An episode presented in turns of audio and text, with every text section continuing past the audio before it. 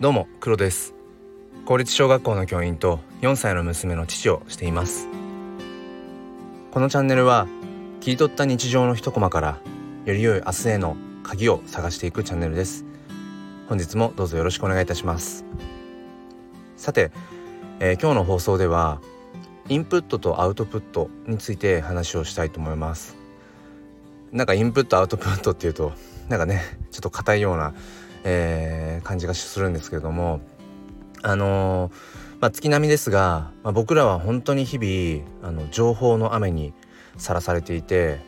あのー、中にはね別にこう知りたくもない聞きたくもないような情報も、えーまあ、中には混じっていたり、え、するかと思います。でえ、ー、とまあ時にはねその傘を差すようにそういった情報の雨から自分を、守る、えー、そういう瞬間も、えー、必要なんじゃないかななんていうふうに思っています。えー、僕はあのー、まあ普段まあその情報の取り入れる方法としてはまながら聞きが多いですかね。あの音声音声を通して、えー、まあ情報だったりだとかあとはまあ自分のうんまあ生きていく上でのねこう指標とするような人メンターって言ったりもしますがそういうメンターの方の話を聞いたりだとか、うんまあ、ニュースを聞いたりだとかっていうことをあのー、まあ、家事の合間だとか、えー、出勤する車の中でとか、えー、そんな風に、えー、聞くことが多いです。まあ、あとは、えーまあ、読書ですね本を通してその作者の生き方とか、うん、からいろんなことを学んだりだとかしています。まあ、ほぼテレビは見ないですねあとは YouTube の類とかもあんまり見ないかなうんまあ SNS で言うと、まあ、あとは Twitter、うん、Instagram あとはクラブハウス、まあ、あと Facebook、まあ、その辺りを、まあ、少しこう時間の合間を縫って、えー、時々見るっていう、まあ、そんな感じです。で、えーまあ、このインプットについてなんですけどあのちょっと抽象的な表現になるんですがいろいろ普段こう取り込んでいるもの情報、えー、知って、えー、こうダム雨の水を貯めるこうダムを想像してほしいんですが最初にこうインプットしたものってその一応ダムにはたまるんですよね。でもそのダムって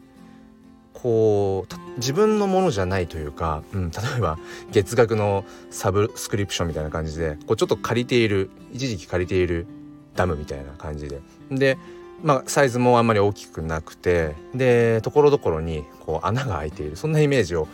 自分は持っていて。なのであのやっぱりどんどんどんどん漏れてっちゃうんですよねインプットしたものが。うん、であまり一度にインプットしすぎると溢れちゃうダムがちっちゃいから。うん、なので、えー、すごく大事になってくるなっていうものが、えーと、アウトプット。えー、自分が取り込んだものを、えー、今度外にさ出す、えー、そういう作業うん、をすることによって自分が持っている自分のダムでそのダムはもう本当にあのしっかりと穴も開いてなくてしっかりできていて、まあ、深さも広さもある。そんなイメージを持って、えー、お話を聞いてください。伝わるかな？そう。なので、えーと、アウトプットすることによってその最初の、えーと、すごく不安定なちっちゃくてこう借りてるようなダムから意図的にこう情報のこの溜まった水をバーって出してあげることによって本来の自分が持っているダムにそれが入っていくようなイメージ。うん、なのでその排出するっていうのかな？こう水を出すようなそれがアウトプットだと考えるのであれば例えばそれはうんまあ職場の誰かに話すとか家族の誰かに話すっていうこともアウトプットだと思うしあとは今僕がこうやって喋ってるスタンド FM で喋ってるようなこういう、まあ、音声配信とかあとはさっき言った Twitter とかね Instagram とかそういう、うん、SNS を通して、えー、自分の、えー、考えていることを発信していく、まあ、そういうのもアウトプットですよね。でそれをすることによって、えー、結果的に自分の中にそれがさらにこう取り込まれていくっていうような、うん、そういう感覚があります。なのでインプット以上にアウトプットっていうのは大事なんじゃないかなっていうふうに僕は思っています。うん、まあ卵が先かひよこが先かの話じゃないですけどインプットが先ででそれをアウトプットなのかいやむしろアウトプットをどんどんどんどんしていくことによって自分のダムに余裕ができてより良いこう情報とか、うん、ものがインプットされていくっていうなんかそういう感覚をどちらかというと僕は持っています。なので意図的に自分がアウトプットする場っていうものを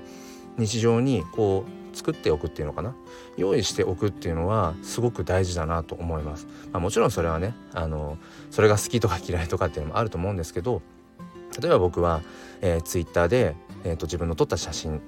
に言葉を添えて発信してみたりだとか、えー、インスタグラムで、まあ、ただただ撮った写真をアップしてみたり、うん、あとはクラブハウスで、あのー、まあこう自分のねこう教育観とか子育て観みたいなことを話してみたり、うん、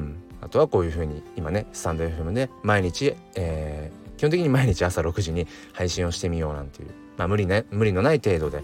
やろうなんていうふうに自分の中で意図的にアウトプットする場をあの作っています。でえっ、ー、とその、まあ、インプットの方に戻ると心に余裕がない時ってこの何ですかねえ